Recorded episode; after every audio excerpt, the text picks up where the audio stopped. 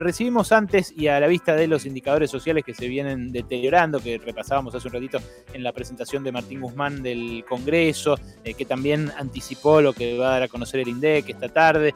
Eh, vamos a hablar con Margarita Barrientos. Margarita Barrientos es la fundadora del comedor Los Piletones. Eh, fue una exponente de las políticas sociales en estos últimos años del gobierno anterior eh, y tiene la gentileza de atendernos esta tarde para Radio con vos. ¿Qué tal, Margarita? ¿Cómo estás? Alejandro Berkovich te saluda. Muy buenas tardes, joven. ¿Cómo está usted? Bien, muy bien. Gracias por atendernos, Margarita. Decía que... No, por eh, favor, un gusto. Decía que repasamos indicadores eh, sociales recién y es toda una catástrofe. Hablamos periódicamente con gente de distintos movimientos sociales para que nos cuente cómo se vive eso in situ, eh, pero, pero a ver, a ver qué nos puede contar usted de, cómo se vive en, donde usted tiene su trabajo, en los piletones. Eh, es, es, tan dramático como nos contó ayer, por ejemplo, el ministro Daniel Arroyo, que hay 3 millones de personas nuevas que dependen de la ayuda del Estado para sobrevivir. ¿Alcanza o no la asistencia del Estado? Cuénteme primero un pantallazo general. Bueno, la verdad que este, lo estuve escuchando lo que dijo el ministro ayer y la verdad que este, estamos pasando una situación muy difícil el país, ¿no? Yo no solamente trabajo acá en los piletones, trabajo en muchos lugares este, donde la necesidad es mucha y trabajamos en Añatuya, en los parajes y la verdad que este, es muy triste la situación que se está viviendo, ¿no? Este, y es tan importante que un ministro de Desarrollo Social reconozca este, lo que se está pasando, es muy importante, ¿no? Mm. Usted, si tuviera que proyectar, digo, para, para que se entienda que no es solo un porcentaje, eh, la, la, cantidad de gente que atendía y que atiende ahora, digo, antes de la pandemia y, ahora, no, no, no pensando en gestiones de gobierno, no es simplemente pensando en marzo, principios de marzo, ¿cuánto aumentó? No, no. No, yo creo que este, de, del comienzo de la pandemia uno creía que esto era por un tiempo este, que iba a pasar y al correr del, de los meses esto fue este, siendo mucho más fuerte y la pérdida de trabajo de la gente, eh, este, cierre de comercios, este, de la gente quedaba sin trabajo, las ferias sobre todo que nosotros vivimos acá en, las villas, la, muchísima gente trabaja en ferias, ¿no? Y no verlas o esa gente se volcó al comedor, ¿no? Pues no, no, no tienen otra, otra cosa, otro trabajo y y este y la necesidad es mucha, ¿no? Se, se vuelca la mayoría de la gente a los comedores. Eh, la, la, gestión de la pandemia incluyó algunos alivios para las, para las personas más pobres. Eh, por supuesto que me imagino que no alcanzará, pero ¿cómo evalúa, por ejemplo, el, el ingreso federal de emergencia? Sí, este, eso ha sido muy positivo, ¿no? La verdad que ha sido positivo este, la ayuda de emergencia que lanzó el gobierno en, en un momento, este, bueno, que aún sigue, ¿no? Pero este, ahora las cosas como que también eh, dio un vuelco importante en, en, la economía, los aumentos de, la, de, de los insumos, sobre todo de los alimentos, que es lo que la gente consume, ¿no? Y muchas veces eso no alcanza donde hay muchos chicos. Te sabe, yo estuve trabajando y allá en Añatuya donde tengo dos comedores y, un hogar de abuela y jardín y todo eso, eso todo se, se, la necesidad que hay, la gente se vuelca todo a, a los comedores y vienen de lugares lejísimos este, a buscar la comida, ¿no? Y muchas veces esa plata no alcanza cuando hay tres, cuatro chicos de por medio, ¿no? Mm. Esto, eh, usted, eh, de vuelta, si tuviera que cuantificarlo, ¿cuánta más gente eh, le, le, va a pedir ayuda que en marzo? Bueno, nosotros, por ejemplo, acá en el comedor de los filetones, este, alrededor de, de 300, 400 familias hemos tenido que, estamos dando ayuda, no hemos tenido que anotar en el comedor para la para asistirlos, ¿no? Y en Santiago del Estero, bueno, eso es alrededor de 5.000 personas que, que, vienen a los dos comedores con desayuno, almuerzo, merienda y cena y el refuerzo de alimento de hacer para los días sábado, ¿no? Poder cocinarle para la gente para que tenga que sea un, un solo día que tengan que aguantar o por ahí este la gente aguarda lo que para comer el fin de semana, ¿no? Pero este es muy, es muy difícil la situación, muy, muy, muy difícil. Es, tremendo. Margarita, eh, yo le, le, voy a ser franco, eh, usted quedó muy asociada políticamente y quizás esto le pese hoy a, la imagen de Mauricio Macri. Eh, Mauricio Macri en, su momento hacía bandera con, con, la donación de parte de su sueldo al comedor Los Piletones, se ha sacado muchas fotos con usted, la ha ido a visitar. Primero, ¿le pesa esa asociación? ¿Hoy eh, le, siente que es un que es un yunque, que es algo que, que, le representa un peso?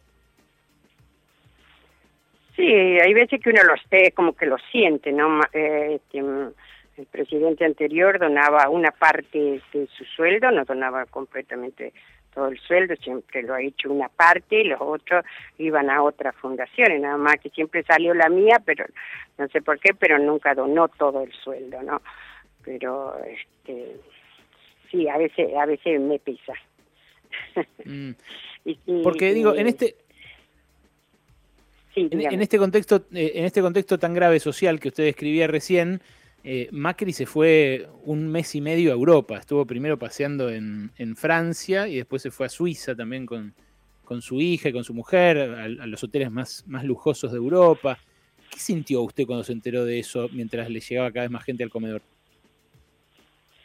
No, este, yo creo que no va a ser el primer presidente que, que se vaya fuera del país cuando deje su mandato, ¿no? Yo creo que todos los presidentes se tomaron un tiempo de descanso y no no no creo que sea el único, ¿no? Pero este qué sé yo, si uno tendría que criticar, tendríamos que criticar a muchas muchas cosas y, y no solamente a Macri, ¿no? No, no, yo le pregunto eh, a Macri justamente porque eh, es eh, quien se relacionó con usted. Entendí perfecto su pregunta. O sea, no, no fue cualquier descanso, ¿no? Fue un descanso en medio de la pandemia. Sí, no, por supuesto, sí, sí, ya lo, lo, sé, sí, sí.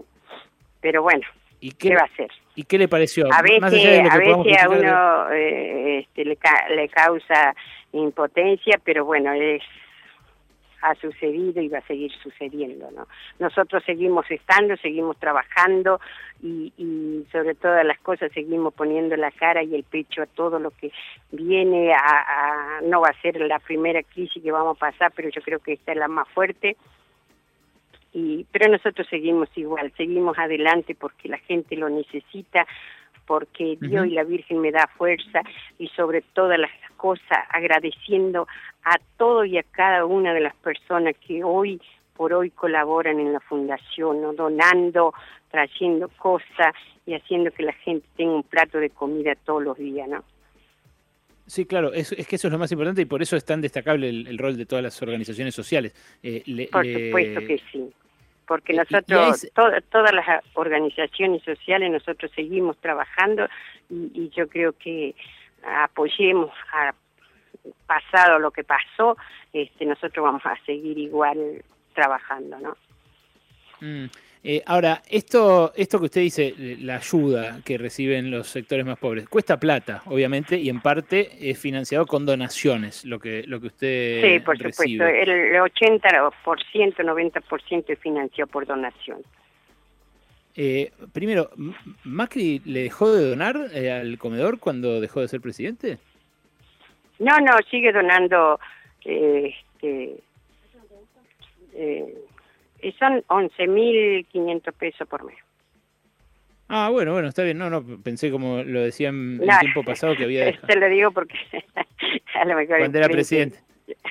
No, está bien. Pero, pero ahora, más allá de la donación, que está buenísimo que exista y que, y que sí, eh, habla de eh, cierta, cierta caridad que los más pudientes ejercen todo el tiempo, eh, ¿Qué piensa usted de que se eh, disponga por medio de una ley, que es lo que está ahora discutiendo el Congreso, un impuesto de los más afortunados, de los que tienen las, fortunas más grandes acá en la Argentina, eh, justamente para financiar el gasto extra que generó la pandemia? No sé si escuchó hablar del impuesto a las grandes fortunas que está discutiendo ahora el Congreso, cómo está eh, debatido en comisión. Sí, que me gustaría que fuera igual para todos, ¿no?